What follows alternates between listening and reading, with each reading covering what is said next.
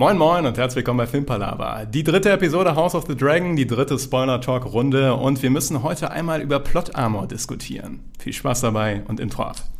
Okay, let's face facts. I know what you're thinking. But it doesn't make any sense. You're safer here than any place else. Now just lock yourself in and keep quiet. Just listen. Filmpalava. House of the Dragon Folge 3, mal wieder eine Folgenbesprechung von uns dreien und wir drei sind der Niklas. Hallo Niklas. Hallo Tobi. Dazu aus München wieder der Marcel. Hallo Tobi, hallo Niklas. Schön, dass du wieder am Start bist. Ähm, Freue mich auch. wir machen es wieder mit Spoilern, starten direkt rein. Wir sind ungefähr drei Jahre später, zumindest kann man das so ungefähr abschätzen, etwa drei Jahre später nach Folge 2. Also wieder ein ganz guter Zeitsprung. Und wir, es startet erstmal mit einem Intro wieder, das wir letztes Mal schon diskutiert haben. Würde mich aber jetzt nochmal kurz interessieren, hat euch das diesmal mehr mitgenommen oder weniger als letztes Mal? Bei mir bleibt's dabei. Also ich fand's äh, genauso, ja, uninteressant in Anführungsstrichen wie beim ersten Mal. Also vor allen Dingen, ich, jedes Mal, wenn ich den Soundtrack wieder höre, denke ich mir, warum? Warum? Also ich glaube, meine Meinung dazu wird sich äh, nicht mehr verändern langfristig tatsächlich. Geht mir ähnlich. Also ich, es hat ein bisschen der Gewöhnungseffekt eingesetzt, weil die Informationsdichte halt von oder dem, was da gezeigt wird, ist halt so beim ersten Mal schauen so intensiv, dass man da wirklich gar nichts versteht. Jetzt, wo das einem ein bisschen vertraut ist, habe ich ein bisschen mehr auf Details achten können und es ein bisschen tiefergehend verstanden, weil welches, welches Medaillon was ist, aber immer noch nicht alle. Also, denn manche sind kaum zu erkennen und ähm, es geht mir wie Marcel. Ich äh, finde das Intro auch immer noch suboptimal. Also ich finde das mit der Musik weiterhin nicht so ein Drama, aber ich, also ich habe es mir angeguckt und ich habe nichts weiterhin verstanden, habe mir aber auch überhaupt keine Mühe mehr gemacht, weil es mir fast schon egal wurde. Also ich finde das Intro jetzt, ich finde es nochmal misslungener als beim zweiten Mal, wo ich dachte, uh, vielleicht spannend, aber mittlerweile denke ich mir, das ist mir einfach zu kompliziert. Ich check nix. Naja, Tatsächlich, wenn man, ähm, ich habe die Tage da so eine Detailanalyse zu gesehen. Und wenn, nee, aber was für ranzoomen du musst, um zu verstehen, was diese ganzen Rädchen sind, ist, ist crazy.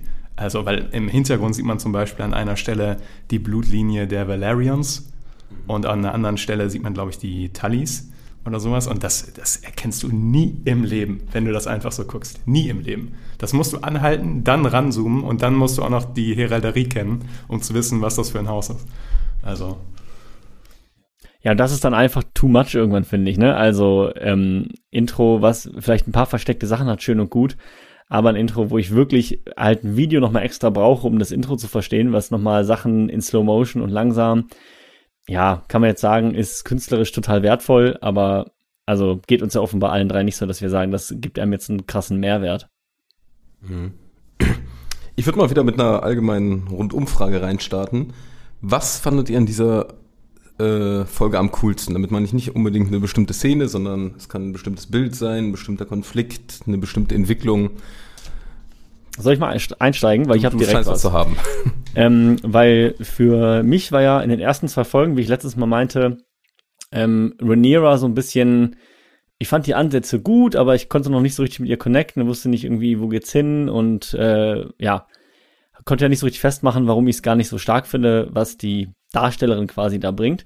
Und das fand ich in der Folge wesentlich besser. Also keine Ahnung, ich weiß nicht warum, aber jetzt in Folge drei fange ich an, viel mehr mit dem Charakter mitzufiebern ich weiß, ich weiß, ich kann es auch da nicht genau fassen, woran es jetzt genau lag. Aber ich meine, es gab bei Folge 3 schon jetzt auch ein bisschen mehr, sie wird halt einfach erwachsener und trifft auch mehr, ich sag mal, eigenständigere Entscheidungen, fängt an, sich ein bisschen mehr aufzulehnen auch, ja. Und irgendwie, also die, die Szenen, die diesmal mit ihr waren, haben mir sehr gut gefallen. Also der Charakter Rhaenyra hat für mich in Folge 3 nochmal echt was dazu gewonnen. Also ich bin da viel mehr am Start, als ich nach den ersten zwei Folgen war. Kann ich nachvollziehen. Das kann ich auch gut nachvollziehen. Ich fand ähm, die, ähm, das Coolste mit ihr, diese Eber-Szene, ja, mit dem Kristen Cole zusammen, wo die da am Lagerfeuer sitzen und äh, wo es dann im Endeffekt dazu kommt, dass sie den Eber in vollkommener Raserei absticht. Die Szene fand ich, bis auf das CGI, fand ich super gut, weil es auch noch vorher in der Kutsche ein Gespräch über Eber gibt. Und da sagt die nämlich, die kann, die mag die Eberjagd nicht, weil sterbende Ebener wie äh, sterbende Kinder schreien, ja genau. Und wie sie dann in kompletter Raserei diesen Eber absticht, ist halt schon symbolträchtig, sage ich mal. Und äh, war auch ein sehr schön, schön aufgebauter äh, Moment. Vor allen Dingen auch noch in Kontrast dann zu dem äh, König, der diesen äh, Hirsch, Elch äh, versucht zu erlegen und da quasi nochmal angespornt werden muss, so, ähm, ja, der lebt noch, sie müssten vielleicht noch ein zweites Mal. Und dann auch das zweite Mal, der sich so richtig überwinden muss. Und das ist ja auch wieder dieses Ding, was äh, du schon ein paar Mal angesprochen hattest, Niklas, mit äh, Stärke. Ja, also es zeigt wieder quasi diesen, in Anführungsstrichen, schwachen König, der vor Publikum es dann nicht mal schafft, äh, dieses Tier zu erlegen, was von zwei Leuten mit Seilen festgehalten wird. Und Rhaenyra erlegt einfach quasi in blinder Wut in, in der Wildnis so einen äh, Eber, der sie wirklich attackiert. Also auch natürlich mit Unterstützung, ja.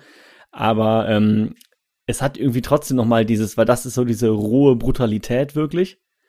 Und bei dem äh, König selbst ist es ja mehr dieses Schauspiel. Das hat ja gar nichts mit wirklicher Jagd zu tun. Das ist ja eine Farce eigentlich. Und das so im direkten Kontrast miteinander fand ich auch nochmal sehr nice. Ich fand bei der Szene mit dem Hirsch noch cool. Der andere sagte mir, äh, du musst weiter links stechen. Also weiter links. Und das hat mich sehr an die eine Szene aus James Bond Casino Royale erinnert, wo James Bond nackt auf dem Stuhl gefesselt ist und immer diesen Klopper abbekommt, weil das schreit ja auch irgendwer. Weiter links, weiter links. Hatte ich leider direkt im Kopf, naja. Mich hat das an die Hinrichtung von den Waffenmeister durch Theon Graufreud erinnert äh, in Game of Thrones. Da wurde der Winterfell irgendwann ja erobert mit seinen Leuten und dann köpft er einen der Waffenmeister, oder er köpft den großen Waffenmeister von, mhm. von Winterfell, der ihn selber ausgebildet hat und braucht mehrere Schläge, um den Kopf abzuschlagen. Das ist nie ein gutes Zeichen in der Welt, wenn du einen Mensch oder ein Tier nicht besonders gut töten kannst. Stimmt. Es sind eh oft mal so ganz viele kleine Parallelen zu den alten Game of Thrones Sachen. Oder viel, was sich so ein bisschen ähnlich abspielt, wo man auf jeden Fall so Parallelen sieht. Das finde ich nochmal ganz cool. Übrigens, ich glaube, dass Rhaenyra, dass wir vielleicht das erste Mal ihr, ihr eigenes äh, Musikthema gehört haben. Denn wo sie zurück in das Lager reitet, Blut verschmiert, ja, epischer Auftritt fand ich mhm. übrigens, Blut verschmiert, hört man so ein, ähm, mit so hohen Frauenstimmen, äh, so ein, wie so ein A Cappella-Song, aber nur mit so Geräuschen. Also ich kann es nicht nachmachen, das wird das relativ lächerlich. Aber wenn ihr vielleicht nochmal reinschaltet, guckt euch die Szene nochmal an, weil das war musikalisch ausnahmsweise sehr einzigartig. Also fand ich uns, äh, kam sehr gut rüber. Ist dir das aufgefallen? Äh, die Musik nicht, aber ich muss Niklas zustimmen, dass ich die Szene extrem episch fand. Wie sie da Blut verschmiert an dem quasi, ähm, ja, ähm, beschützten Familienbild vorbeiläuft mit dem Hightower und der Alicent und also einfach, das war schon echt eine richtig, richtig, richtig nice Szene auf jeden Fall. Ja, stimme ich zu. Wollen wir mal, ähm, die Folge beginnt ja mit den Trittsteinen und endet damit oder mit den Stepstones. Ähm, wollen wir damit mal starten? Einfach mit den Reihen oder? Ich habe dazu, also wir können damit gerne starten. Ähm, ich habe nur eine Frage noch quasi zu dem Sprung, weil du meinst jetzt schon am, am Anfang, ähm, es sind einfach mal so ungefähr drei Jahre vergangen. Und das ist, glaube ich, zum Beispiel für mich ist das nicht immer so eindeutig, was passiert. Weil ich kenne ja die Bücher nicht. Ich weiß ja nicht, okay, schließt es jetzt wieder direkt an oder wo befinden wir uns? Und deswegen war es für mich krass, dass nach der ersten Folge schon dieser Halbjahressprung war. Und jetzt einfach nochmal so ein Dreijahressprung, so zack. Also, ähm, hat für mich nochmal eine ganz eigene Dynamik für die Serie, weil, wie gesagt, ich weiß halt nicht, dass das passiert. Also, es hätte jetzt für mich auch sein können, es spielt jetzt, die restlichen Folgen spielen jetzt ein halbes Jahr nach Folge 1. So. Jetzt weiß ich von dir, wie gesagt, Niklas schon, dass es tendenziell immer so episodenhaft wahrscheinlich aufgebaut sein wird und so verschiedene Zeitpunkte wahrscheinlich dargestellt werden. Aber das Hintergrundwissen habe ich jetzt nur dank dir. Also wenn ich jetzt die Folge, die Serie einfach so schauen würde, dann fände ich es jede Folge jetzt wieder interessant zu wissen, okay, wo befinde ich mich jetzt gerade eigentlich und äh, in welchem Zeitraum und vor allen Dingen auch, was ist dazwischen passiert. Ähm, aber da können wir genau gleich gerne nochmal mehr, mehr zu kommen. Aber ja, finde ich auf jeden Fall spannend, dass einfach zwischen Folge 2 und 3 einfach drei Jahre liegen. So, Das ist ja schon eher ungewöhnlich für eine Serie. Ich finde das auch sehr interessant. Denn ich habe ja in der letzten Besprechung, glaube ich, gesagt, dass ich mich darüber wundere, wie die das lösen werden.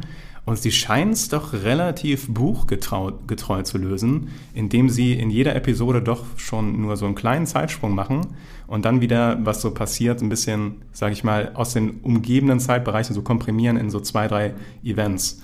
Ähm, ich hätte mir am Anfang auch vorstellen können, dass man einmal ein drei, vier Folgen in einem Zeitbereich sieht und dann später, so 15 Jahre später nochmal. Ähm, aber jetzt scheinen sie wirklich so stufenmäßig vorzugehen, was ich aber sehr cool finde. Was natürlich auch mit vielen Herausforderungen verbunden ist, weil du musst irgendwie die Entwicklung, die passiert in diesen Jahren, dann in diesen einzelnen Szenen schaffen und gleichzeitig musst du es auch irgendwie visuell darstellen, dass die älter werden, was bei manchen Charakteren besser funktioniert hat und bei manchen schlechter. Also an Rhaenyra hättest du das nie festmachen können, wie alt die jetzt ist an Viserys schon eher. Den hat man so ein bisschen gesehen, dass er ein bisschen dicker geworden ist, dass er ein bisschen noch aufgedunsener ist. Am besten sieht man es, finde ich, an Alicent, weil sie halt schwanger ist. also. Aber es könnte ja auch äh, zumindest neun Monate später sein oder acht oder so. Das stimmt, das stimmt. Aber man sieht ihr schon extrem an, dass jetzt nicht mehr das 17-jährige Mädchen ist, was frisch verheiratet das wurde. Das stimmt, ja. Ähm, aber ich bin auch äh, überrascht, dass sie es dann so buchgetreu machen, aber haben sie gut umgesetzt, meiner Meinung nach. Ich musste auch gestehen, ich bin mittlerweile vielleicht auch ungefähr auf deinem Hintergrundwissen-Level. vielleicht habe ich so ein bisschen Hörbuch gehört. Ähm, sprich, ich weiß jetzt auch so, wo das Ganze hinführt und deshalb bin ich auch nochmal gespannt, was da, wie die das alles da auch noch reinbringen. Weil das ja wirklich, wie du gerade schon meintest, noch ein gutes Stück auch in die Zukunft geht. Und kompliziert wird. Ne? Und kompliziert wird, ja. Es bleibt ja. nicht so schön einfach. Aber ja. Stepstones? Ja, von mir aus gerne Stepstones. Ich fand das erste Bild einfach so geil, wie man einfach die Flagge oder die, das Wappen von äh, Velarion, also vom Haus Velarion, da einfach im Wasser matschig sieht. Ähm, fand ich ein cooler Start und ich fand es wieder cool, man sieht bei dieser Szene wieder die, dieses ganze Setting ist genauso wie in der Folge 2 auch, als man bei den Stepstones ist. Also ganz andere Farbsättigung und alles. Und das fand ich richtig cool wieder. Und ja, ich weiß nicht, wie hat euch die Einstiegsszene gefallen an sich? Ich mochte die. Sie war ein bisschen strange, weil der Typ halt nochmal richtig schön zusammengefasst hat, was man wissen muss. Also das war ein bisschen offensichtlich, fand ich. Aber ich fand es super, wie rücksichtslos der zerstampft wurde von dem Drachen. Weil das so richtig schön zeigt, der Damon gibt einen Scheiß darauf, wie es irgendeinem Einzelsoldaten geht. Dem geht es nur um sich selbst. Und diese Distanz zwischen, wo Dämon gesellschaftlich unterwegs ist und dem einfachen Fußsoldat, fand ich dadurch, ich musste direkt lachen, dachte so, ja, genau so würde es passieren. Also. Fand ich auch. Funny. Muss ich dir absolut zustimmen. Ich fand es auch wirklich genial, wie er da noch sagt, so, hier Prinz, hier, hier bin ich, und dann batsch einfach, I don't fucking care. Also das war schon, ähm, hat das sehr schön zur Schau gestellt, genau was du sagst, so dieses, hör mal, du als einzelner Soldat, du bist mir so egal. Es ist mir wirklich so egal. Fand ich auch einen schönen Auftakt, um das nochmal so klar zu machen. Wie fandet ihr das äh, Flammenmeer so vom, von der Produktion mäßig her? Besser als in Folge 1. ähm, ja, solide auf jeden Fall. Ich fand es jetzt nicht vollkommen überladen, aber insgesamt sah man in der Szenerie nicht massig. Ne? Es war schon sehr verraucht und feurig. Ich fand die Eröffnungsszene nämlich vom Look her wesentlich besser als dann die Endszene im Endeffekt. Also, weil es kommt ja nochmal eine große Drachenszene mhm. am Ende. Und da hat man wieder, finde ich, ein bisschen was zu meckern gehabt, so CGI-mäßig hier und da, ein bisschen zumindest. Ähm, fand ich in der Eröffnungsszene aber nicht. Die fand ich sehr, gerade weil es so rauchig und so düster war, das passt halt auch super gut dazu. Mhm. Ich fand's geil, dass man äh, Blutwurm heißt der Drache von. Praxis, ja. Der Blutwurm. Achso, ja, okay. Äh, ich fand's geil, dass man den mal ein bisschen mehr, sag ich mal, in Action sieht. Ähm, also, dass er dann auch von Pfeilen getroffen wird, seine Flügel hochmacht, dass du so ein bisschen auch mal siehst, okay, die kämpfen richtig. Das ist nicht immer nur dieses rüberfliegen, Feuer spucken. Obwohl ich mich bei der Szene oder auch bei vielen anderen frage, warum fliegen die nicht nur und speien Feuer? Weil eigentlich ist das doch das Einfachste, was die machen können, oder? Ja, ist natürlich richtig, aber dann könnte Dämon nicht so wild rufen, komm doch raus, du Arschloch, das hört ja keiner. nee, ist aber natürlich ein Punkt. Könnte, könnte so ein ja. Banner wie bei diesen Flugzeugen hinter sich, hinter den Dachen so aufbauen, wo das so draufsteht. nee, ist aber ein guter Punkt tatsächlich. Ist vielleicht auch ein guter Punkt, um darüber zu reden, Ich fand nämlich, äh, ich habe wieder eine Lieblingsszene in der, in der Folge, die gefolgt ist von der schlechtesten Szene in der Folge, meiner Meinung nach zumindest. Und zwar ist es wie, wie folgt. Meine Lieblingsszene ist, wo ähm, wir dann wieder zurück zu den Trittsteinen kommen und die Valerians ihren Kriegsplan schmieden. Dämon landet, kommt runter und der Botschafter aus King's Landing erreicht, äh, ähm, äh, kommt an und äh, gibt ihm diese Botschaft von Viserys. Und die Reaktion und das Schauspiel von dem ähm, Matt Smith fand ich phänomenal. Fand ich phänomenal.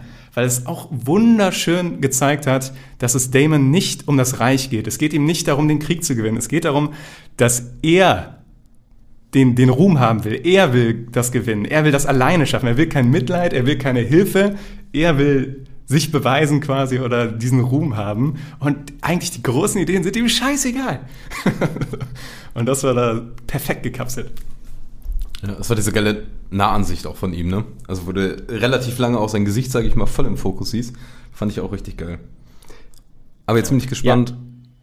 Ja. Sorry, ich wollte nur noch kurz sagen, ich kann euch nur empfehlen, äh, ist jetzt hat nichts damit zu tun, aber wirklich die Staffel oder die Staffeln Doctor Who mit Matt Smith fand ich wirklich auch so gut, weil ich ihn einfach als Schauspieler so gut finde. Und er macht den Doctor Who auch wirklich extrem gut. Also ernsthaft. Ich weiß, ihr habt da, glaube ich, nicht so viel mit am Hut, aber für alle, die äh, generell Doctor Who nicht ganz abgeneigt sind, ich kann das wirklich sehr empfehlen. Nehmen wir mit. Jetzt bin ich aber gespannt auf die schlechteste Szene. Ja. Ähm, ich hatte zum ersten Mal in der Serie so ein ähm, Gefühl von Plot-Armor an einer Stelle und zwar, wo, Matt, äh, wo der Damon seinen Sprint über den Strand macht. Ähm, und es war nicht, also ich, ich kritisiere hier auf vergleichsweise hohem Niveau, aber es war halt drüber. Es war ein bisschen zu sehr drüber. Hätte, wäre er straight up zu dem Crabfeeder gerannt, hätte ihn umgehauen, hätte ich gesagt, was soll der Scheiß? So wie es jetzt gelaufen ist, fand ich es nur ein bisschen drüber, dass er da alleine da langläuft, während 200 äh, Pfeile auf ihn niederhageln. Ich, äh, ich, hätte, hätte das an der Stelle ein bisschen besser gefunden, wenn das äh, ein bisschen realistischer noch gewesen wäre, dass er das irgendwie anders gelöst hätte. Also. Ich hatte ein bisschen das Gefühl, der äh, Crabfeeder und die Sith Lords, die waren an der gleichen Jobbörse, um so Bodenpersonal zu besorgen. Weil die sind ungefähr genauso treffsicher wie die Klonkrieger. Also die treffen halt legit einfach eine halbe Minute lang wirklich gar nichts äh, da hatte ich dasselbe Problem wie du. Ich dachte mir so, okay, dass die jetzt eine Salve mal daneben schießen, weil er dann halt in den Sprint geht, überraschend. Okay, das kann, das erklärt sich mir. Aber ich meine, der schlägt jetzt auch keine krassen Haken, der rennt da relativ gerade straight durch und die schießen ja wirklich alle permanent daneben. Also hatte ich ähnliche Probleme mit. Ich fand an sich aber die Idee mit diesem, ähm, ja, ich sag mal, Ablenkungsmanöver nicht schlecht. Also an, an sich die Idee fand ich gut, dass er jetzt quasi verzweifelt hat, okay, jetzt müssen wir irgendwas krasses ziehen und ich opfer mich auch sozusagen, also natürlich will er sich nicht selber opfern, aber ich gehe jetzt auch dieses Risiko ein, ähm, damit wir eben diesen Überraschungseffekt haben. Das war nicht an sich keine schlechte Idee, aber ja, das mit dem dann, mit den tausend Pfeilen, die an ihm vorbeischießen, war mir auch ein Tick too much. Ich bin immerhin froh, dass er von drei oder so dann noch getroffen wurde und dann unter so einem halben Schutzschild da irgendwo nachher lag, was zwar auch massig Löcher hatte und so, aber ja, ich denke mal, vielleicht hätte man noch eine clevere Idee da einbringen können, dass er eine Art Schild oder irgendwas noch hat. Wenn man vorher gesehen hätte, wie er zum Beispiel sich eine extra Ladung Rüstung oder sowas drunter gepackt hätte. Irgendwie sowas. Natürlich nimmt das ein bisschen den Moment weg, wo er die weiße Fahne schwingt und man denkt so, oh, will er wirklich aufgeben? Aber ich meine, das ist auch ein sehr Damon-Move, ne? Eine weiße Fahne zu schwingen und dann die Leute abzuschlachten, das ist, passt perfekt zu dem Typen. Ähm, aber es war halt auch nicht, ich will auch nicht sagen, das war nicht Staffel 8 drüber. Das war einfach ein bisschen drüber. Und es war ein bisschen zu viel. Ein bisschen hat mich das geärgert. Mhm. Ähm, ja. Hat mich ein bisschen an Battle of the Bastards erinnert.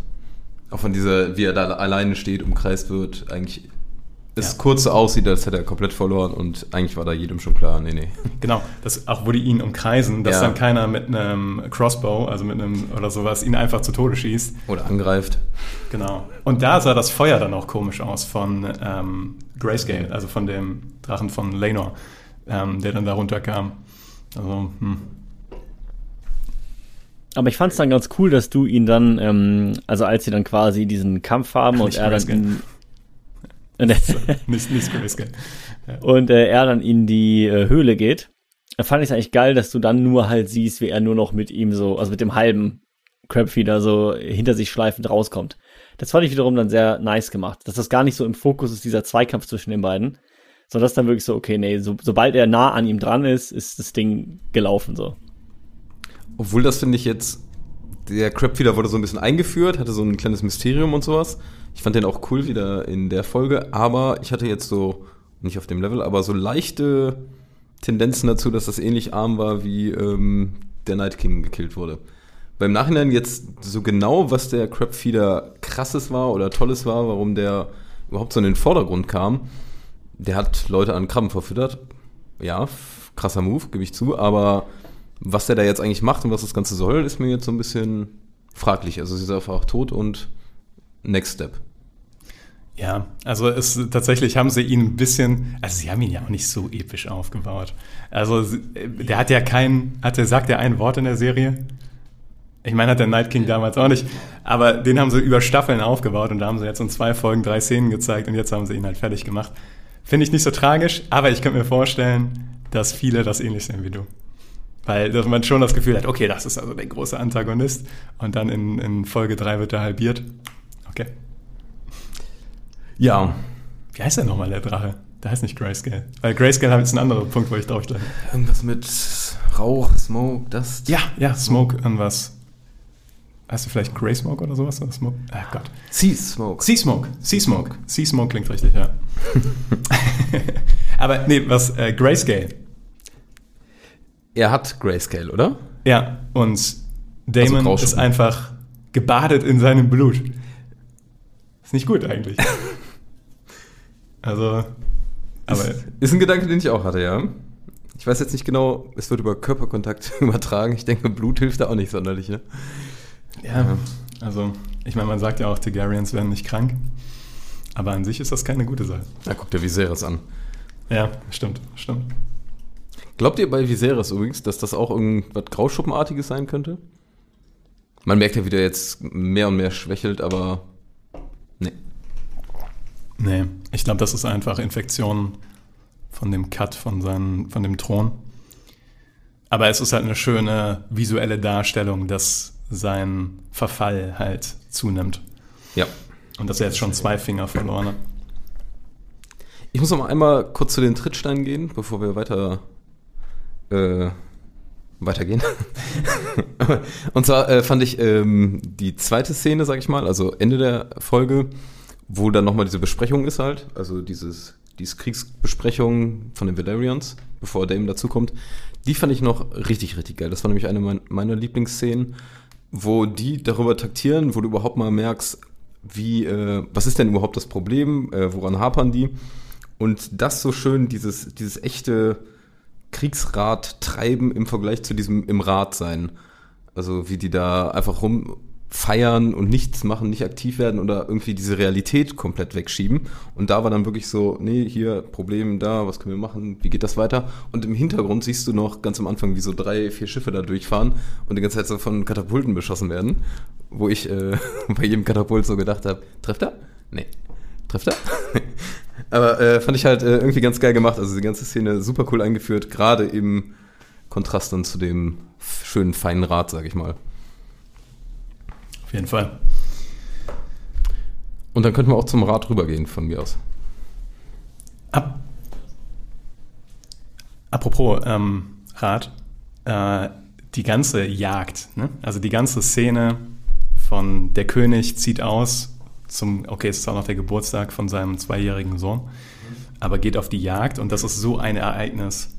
Ähm, ich weiß nicht, ob ihr euch an die Szene aus äh, Game of Thrones erinnert, wo, wo der ähm, Robert auf die Jagd geht mit so einem Ritter dabei und, auf dem, zwei Leuten. Und da hat sich ja George R. R. Martin Am meisten aufgeregt, ne? ja, er hat in irgendeinem Interview hat er gesagt, so, wenn er eine Szene ändern würde aus Game of Thrones, dann wäre es diese.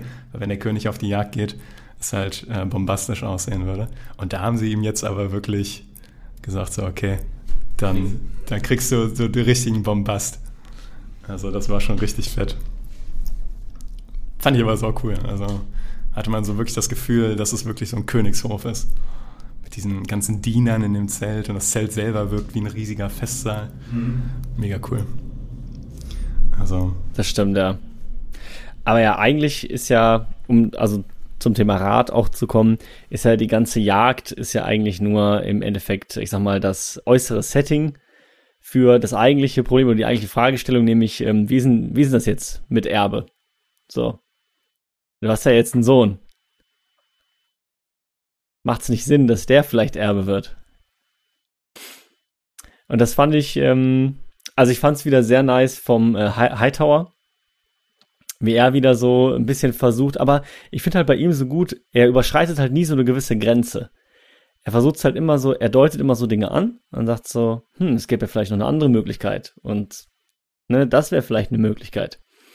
Und merkt dann aber auch, okay, nee, das ist gerade noch nicht der richtige Zeitpunkt. Oder er hat jetzt mal so diesen ersten Gedanken vielleicht so in den Kopf reingesetzt, aber dann auch wieder einen Schritt zurück und sagen, okay, lassen Sie, lassen uns über was anderes sprechen und ähm, also zum einen das.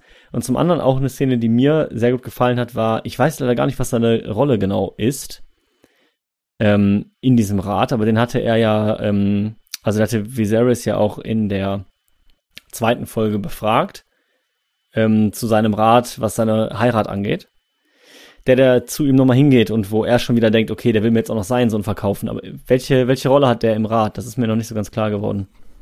Sir Kraft ist es, oder? ja, äh, genau. Auf Englisch heißt er Lionel Strong. Auf Deutsch heißt er, glaube ich, Lionel Kraft. ähm, ich glaube, das ist der Herr der Flüsterer. Also das, was in Game of Thrones Wahres ist. Also, ähm, bin mir aber, bin mir aber gerade auch nicht ganz sicher, weil vielleicht verwechsel ich das auch mit einer anderen Figur.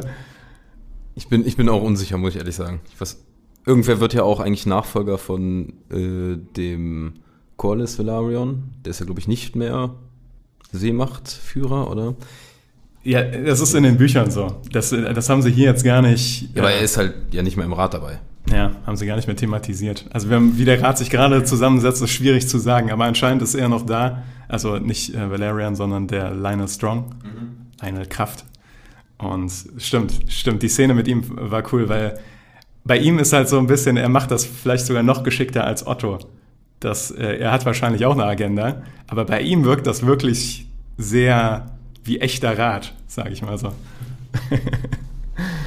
aber, aber er hat natürlich auch Hintergedanken. also, also das, das bestimmt. Aber bei ihm denke ich mir zumindest, ich finde seine Ratschläge jetzt aus, selbst aus Zuschauerperspektive nicht ganz unnachvollziehbar. So denke mir so, ja, das klingt für mich auch plausibel. Was er jetzt damit bezwecken will, weiß ich natürlich auch nicht. Aber ich habe zumindest das Gefühl, okay, den Ratschlag finde ich erstmal, ergibt schon Sinn. Und beim Hightower merke ich halt trotzdem, okay, da ist schon immer sehr viel persönliches Interesse mit im Spiel bei den Ratschlägen, die da so gegeben werden. Wo wir gerade bei dem Lionel Kraft sind. Ähm, man sieht in der Folge auch zum ersten Mal seinen Sohn, den äh, Laris Strong, Laris Kraft. Der Typ mit dem kaputten Fuß, der sich zu den Frauen setzt. Ach, das ist der, okay. Genau, der ist, das ist der Sohn von dem äh, Berater, von dem wir gerade geredet haben. Und ähm, der ist schon eine Figur, die man sich äh, auf jeden Fall genauer anschauen sollte. Das ist ein sehr interessanter Charakter. Und den haben sie sehr gut eingeführt.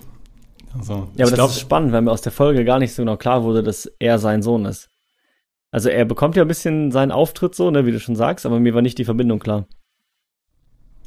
Er hat auch noch einen Bruder. Man sieht die beide am Anfang einmal, wo die Kutsche reinfährt. Da sieht man eigentlich alle Figuren einmal ganz kurz. Aber natürlich, wenn man das noch nicht, noch nicht so alles drauf hat, wie die zusammenhängen, hat man keine Ahnung, was da genau passiert. Aber da sieht man die Strongs einmal alle zusammen. Bruder der Knochenbrecher da? Genau, genau, ja. ja. Ah, Okay, ja. Ja, aber ich fand äh, diese ganze Szene, wo er dann äh, auch auftritt, da ist ja diese, ich sag mal, diese Frauenrunde, wo er sich zugesellt. Ja, ganz, ganz so. Ähm, und da fand ich auch spannend diesen einen Hinweis, äh, da wird nach einer Lady Johanna gefragt, die auf den Trittstein entführt ist, wo du auch so mal mitbekommst, okay, auf den Trittstein ist nicht einfach nur Krieg, sondern im Nachhinein, was diese drei, also die Triarchie, also diese drei großen Städte machen, ist, die, äh, ja, krallen sich so ein paar Leute und versklaven die und schicken die in irgendwelche Freudenhäuser etc. Und äh, die ist ja zumindest, ähm, könnte später auch nochmal eine interessante Person werden. Die Lady Johanna. wollte ich nur noch mal gesagt haben. Finde ich halt immer spannend, wenn jetzt noch mal so kleine Sachen so ein bisschen angeteasert werden. Und ja, schauen wir mal. Wie fandet, wie fandet ihr den Hund, der den Kuchen gegessen hat?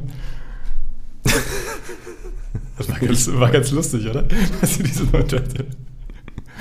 Also, Ich fand den Satz von Rhaenyra cool, aber ja, ja, dieser Diss. Ja, das stimmt, ja. Shots fired. ey. Wie, wie fandet ihr die Rolle von Alicent in der Folge? ähm, ich fand sie passend tatsächlich. Also ich fand, ähm, klar, sie hat jetzt weniger Spielraum bekommen, aber man merkt so, die ist immer noch so ein bisschen der Spielball und will eigentlich den Konflikt mit Rhaenyra auflösen oder will, sag ich mal, da in Freundschaft bleiben, aber funktioniert nicht so. Ist halt immer nur mit so kleinen Nuancen angeteasert, aber fand ich ganz gut.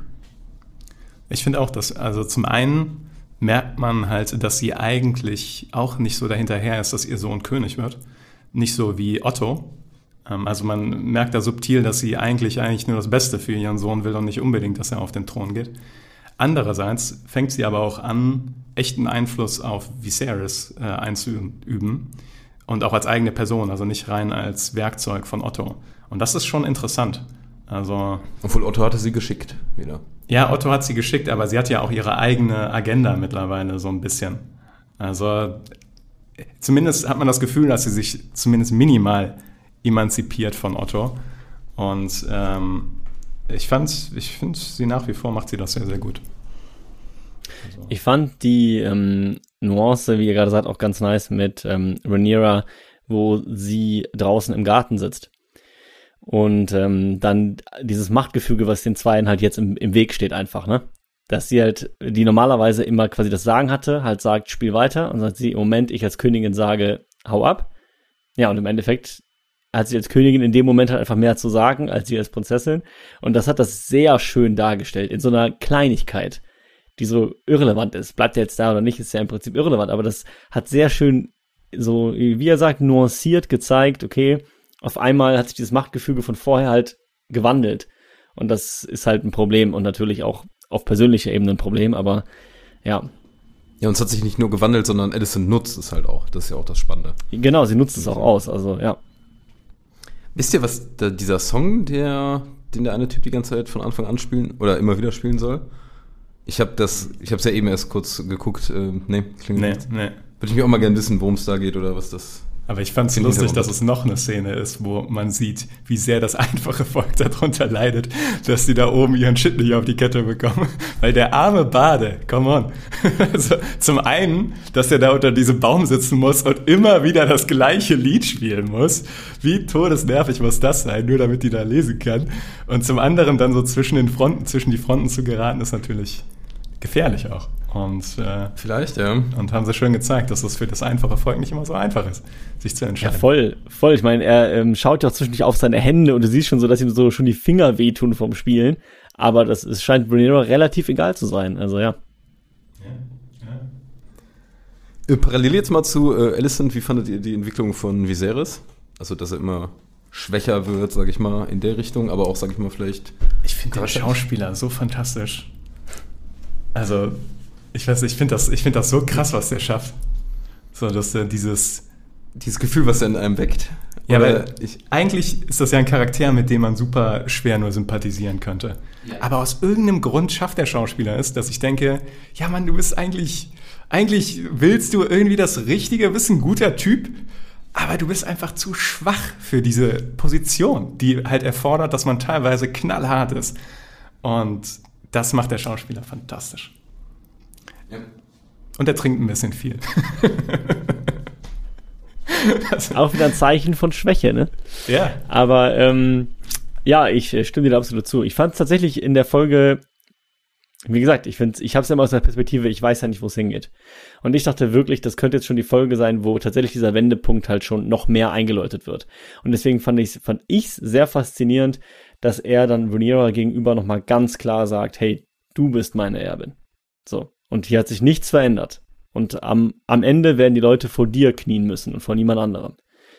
Und das wiederum fand ich dann faszinierend, weil er ist ja eigentlich so schwach und da sagt er ihr aber trotzdem, hey, ich will, dass du glücklich bist. Und da wiederum finde ich ihn eigentlich als Vater wiederum sehr stark, weil er sagt, hey, ich will, dass du glücklich bist und wir brauchen halt Erben, du brauchst Thronfolger, das, die Familienlinie muss weitergeführt werden. Also wenn du mit meinen Vorschlägen quasi nicht einverstanden bist, dann such dir halt bitte irgendwen, aber such dir jemanden. Und das, das fand ich eine wiederum sehr starke Szene. Also die hat mir sehr gut gefallen. Und auch er als Charakter, wie du sagst, war mir da in dem Moment sehr sympathisch eigentlich. Als Vater. Als Ich- Vater. Ich stimme dir Genau. komplett zu. Ja, ja, es, absolut. Es wird in der Serie äh, ein fantastischer Vergleich gezogen, den du jetzt wirklich gar nicht checken kannst, weil wenn du das Buch nicht gelesen hast, nämlich zu Jaehaerys. Also es wird ja einmal gesagt an einer Stelle, dass Jaehaerys 50 Jahre lang der ideale König war und trotzdem mit seinen Töchtern im Clinch lag. Der Vater von ihm. Genau, genau. Und ähm, ist das sein Vater? Ich glaube, es ist sein Großvater. Nee, ist sein Vater. Ist sein Vater. Nee, ist sein Großvater. Großvater? Das ist sein Großvater, genau. Und die Sache bei Jaehaerys ist halt, dass er das Reich an erste äh, Position gesetzt hat und das Wohl seiner Töchter als zweite Position. Und bei Viserys merkt man jetzt, dass es bei ihm umgedreht ist. Weil man hat in der, in der Serie oder in der Folge schon mehrfach jetzt gedrückt bekommen, dass die Lords von Westeros zu einem großen Teil Aegon wollen. Also zum großen Teil wollen die den Sohn, den erstgeborenen Sohn auf dem Thron haben. Und das ist eine Parallele, die ist interessant, weil Jaehaerys gilt so als Idealkönig und der hat seine Töchter nicht vernachlässigt, aber der hat immer zuerst so im, sage ich mal, im Gedanken an das Reich entschieden. Und Viserys scheint hier einen anderen Weg gehen zu wollen. Obwohl ja auch nicht immer. Also äh, in einer Endszene, sag ich mal, fragt ja auch Rhaenyra, was ist das Beste für das Reich, was ja eigentlich so eine grundlegende Frage in der ganzen Folge ist. Und daraufhin schickt er ja Unterstützung an Damon. Also da denkt er nicht mehr, ja, ist jetzt was Persönliches, ich darf den nicht supporten, sondern nee, das Beste fürs Reich ist, wenn der Krabbenspeiser besiegt wird. Also hin und wieder gibt's ja mal so Szenen. Aber das muss ihm auch gesagt werden. Das muss ihm gesagt Also- werden, das, keine Frage, ja. Es ist so ein bisschen die letzte Person, die sein Ohr hat. Weißt du? Den letzten Ratschlag, den er gehört hat, Oh ja, das ist ein guter Punkt. das, das macht er dann. Also, Aber er bekommt halt insgesamt in der Folge auch so ein bisschen mehr Hintergrund, also zumindest in einem Gespräch mit Alicent, wo die an so einem Lagerfeuer sind. Äh, da sagt er halt auch mit diesen Visionen und Macht der Drachen ähm, und wie der da hinkommt, also dass der wirklich dieses Bild hatte oder sich wünscht, dass er da so Visionen bekommt oder nochmal Visionen bekommt von einem männlichen Erben mit äh, der Krone, sage ich mal. Und dass er deshalb auch gegen, ich sag mal, seine äh, ehemalige Frau doch so nahezu leicht geopfert hat. Geopfert ist nicht ganz richtig, aber weil er gesagt hat, ja, nee, dieser Sohn ist wichtig, ich habe den in der Vision gesehen, ich muss da alles für tun. Und ich finde, man bekommt so ein bisschen mehr das Gespür, warum er sich für dieses oder jenes entscheidet. Fand ich zumindest ganz gut. Ja, wie gesagt, man hat wirklich, also wie Marcel gesagt hat, wie du gerade gesagt hast, von menschlichen her scheint das ein guter Typ zu sein. So. Ja. Und es scheint, er, er leidet auch offensichtlich. Also wie er da alleine auf dem Thron während der Party sitzt und da sich alleine den Wein einschenkt und sich langsam in, in das Jenseits säuft, ist halt schon sehr zeichnend dafür. Und tatsächlich, man hat ja auch das Gefühl, dass er zum Beispiel den Hirsch nicht wirklich töten will. Also das macht er nicht gerne da an der Stelle. Also ist irgendwie so gefangen zwischen seinen persönlichen Präferenzen und seinen Pflichten. So. Also sehr, sehr stark.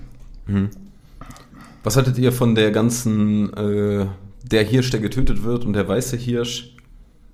Das ist ja auch so eine Art Metapher. Ja, bei, in der Welt ist das halt immer so eine Sache, ne? Mit Metaphern. So, also, ja, das ist eine relativ offensichtliche Metapher, dass der weiße Hirsch jetzt Rhaenyra erscheint und der andere Hirsch quasi nicht der, das wahre Symbol war, was Viserys dann gemacht hat.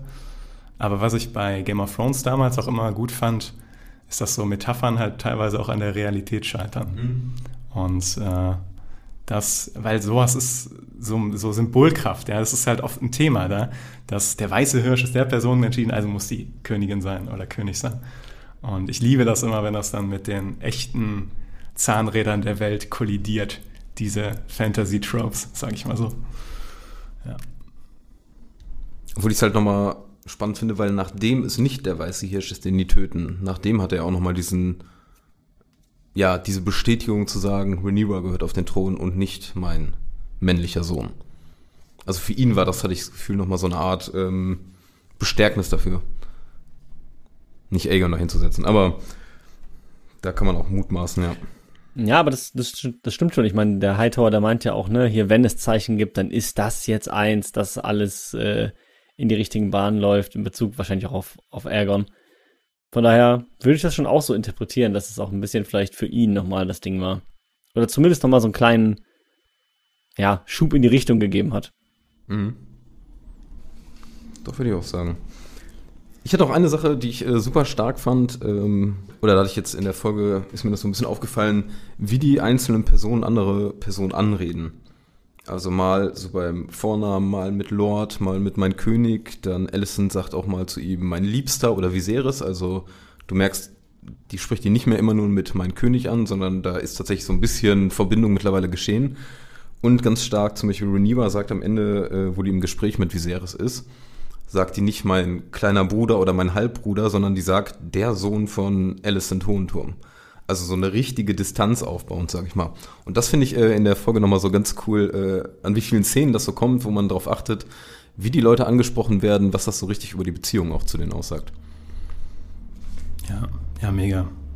Und ich habe, ich, ich kann nur sagen, dass nach drei Episoden habe ich das Gefühl, ich bin schon so in dieser Welt wieder drin. Das fühlt sich unglaublich tief schon an in diesen Geschehnissen. Also viel tiefer als jetzt nach zwei Episoden Herr der Ringe, muss ich sagen. Hast du die eigentlich gesehen, Marcel? Ich hatte leider, ich habe die erste Folge mal angefangen, aber hatte parallel noch zu viele andere Sachen und dachte mir dann, nee, stopp, bevor du es jetzt nur so halb mitbekommst, nimm dir noch mal Zeit. Ich werde es aber in den nächsten ein, zwei Tagen mir die ersten zwei Folgen anschauen, auf jeden Fall. Ich hatte da Niklas letztes Mal die freche Frage gestellt, wenn er House of the Dragon oder Ringe der Macht weitergucken darf, was würde er machen? Er hat gesagt House of the Dragon, ich hatte da Ringe der Macht gesagt. Hat sich bei der Folge wieder in die andere Richtung gewandelt. Also es ist wirklich, ich glaube einfach das, was ich zuletzt gucke, das möchte ich unbedingt weitergucken. Weil ich fand es wieder so geil und ich fand es dann doch cinematografisch so viel ehrlicher, so viel realistischer, die ganzen Szenen. Ähm, einfach mehr in unserer Welt oder in einer Art Mittelalterwelt und nicht in dieser Fantasy aufpolierten Welt. Und das fand ich, ja, ist schon geil. Das ist halt schon sau viele geil. menschliche Nuancen einfach schon in Ja. diesem, einfach wie die Leute miteinander umgehen, wie die Körpersprache ist so aussagekräftig, weil das jetzt schon so viel mitschwingt an Ablehnung oder auch an zum Beispiel wunderbar auch diese angedeutete Beziehung zwischen Kristen Cole oder Kristen Kraut, Kraut. wie er im Deutschen heißt, und äh, Rhaenyra, Rhaenyra, wo die da am, am Lagerfeuer sitzen und sie nur so, nur diese eine Augenbewegung, dass sie so einmal rüber guckt und dann so ein bisschen wartet, bevor sie die Frage stellt, denkst direkt so, geht da was? das ist halt so minimal gemacht, Ja. aber es funktioniert halt einfach. Denkst du direkt so, ja, das ist doch was. Ja. So, Aber ich finde, das machen sie richtig gut, auch im Hinblick auf die Zeitsprünge, weil man könnte ja auch, wenn man jetzt so Zeitsprünge hat, das Publikum komplett verlieren, weil man einfach nicht weiß, was geht denn gerade ab. Und sie schaffen es aber richtig gut, immer mal in so, an, anhand so bestimmter Kriterien oder anhand so gewisser Sätze nebenbei mal zu erklären, was war jetzt eigentlich ungefähr los. Also natürlich merkt man, dass sie es ein bisschen erklären müssen, aber ich finde, es wirkt nicht zu krass übergestülpt. Ich finde es immer noch okay, es wirkt immer noch organisch in dem Augenblick. Und dann aber trotzdem direkt zwei Jahre später dann wieder die Verbindung zu den Charakteren herzustellen, eben indem man diese kleinen zwischenmenschlichen Sachen hat und dann, äh, wie du auch meintest, Tobi, dann so bestimmte Dialoge, wo eben Anreden gewählt werden und man bekommt sofort ein Gefühl für, in welcher Beziehung stehen die beiden jetzt gerade zueinander in diesem Augenblick. Und ich finde, das schaffen sie wirklich sehr gut, weil das, ich glaube, das ist gar nicht so einfach. Also, ich finde, da muss man der Serie auch mal Credit für geben. Ich glaube, da könnte man sehr viel bei falsch machen, weil man es sehr schnell merken könnte. Und ich finde, man merkt es nicht. Man merkt nicht, dass da ein zwei Jahres Zeitsprung ist, sondern ich bin immer noch bei den Charakteren. Ich verstehe, wer welches Verhältnis zueinander hat. Und ja, also man verliert mich trotz der, Zeitsprünge nicht. Und das ist schon, finde ich, eine gute Sache. Also das kriegen sie echt gut hin. Mhm. Und die haben jetzt keine Riesenänderungen, sage ich mal, die passieren. Also die sagen jetzt nicht auf einmal, der ist tot und der ist stattdessen da. Also das zeigen die ja scheinbar alles oder packen die irgendwie dann doch noch in die Serie. Ähm, aber ich sag mal, genau das, was du meinst, diese kleinen Entwicklungssachen, wie die zueinander stehen, kommt äh, ganz geil rüber. Und finde ich auch cool, dass man, eigentlich merkt man nicht unbedingt, dass drei Jahre vergangen sind, aber wenn du dich damit beschäftigst, wirkt es realistisch. Ja, auf jeden Fall. Also alle noch Feuer und Flamme nach drei Episoden. Feuer und Ja, Blut. schon, auf jeden Fall. Ja. Ich, ich würde sogar sagen, bei mir wird es tendenziell von Folge zu Folge ein Tick mehr. Auch weil jetzt immer noch mehr passiert und weil ich halt, ähm, ja, äh, den Damon einfach auch super interessant finde. und da einfach wissen will, wie es mit dem weitergeht. So. Also allein deshalb schon, aber auch mit Rhaenyra jetzt noch on top. Also ich bin auf jeden Fall tendenziell sogar von Folge zu Folge immer mehr dabei. Habe ich bei mir auch ein bisschen das Gefühl. Das macht schon Bock. Ja, Habt ihr noch Punkte? ich habe jetzt gerade nichts mehr, glaube ich. Nö, ich bin auch happy. Aber ich denke mal, nächste Woche Folge 4. Wir freuen uns. Let's go. Wrap it up. Rap it rap. Rap, rap, rap. rap, rap, rap. rap, rap, rap.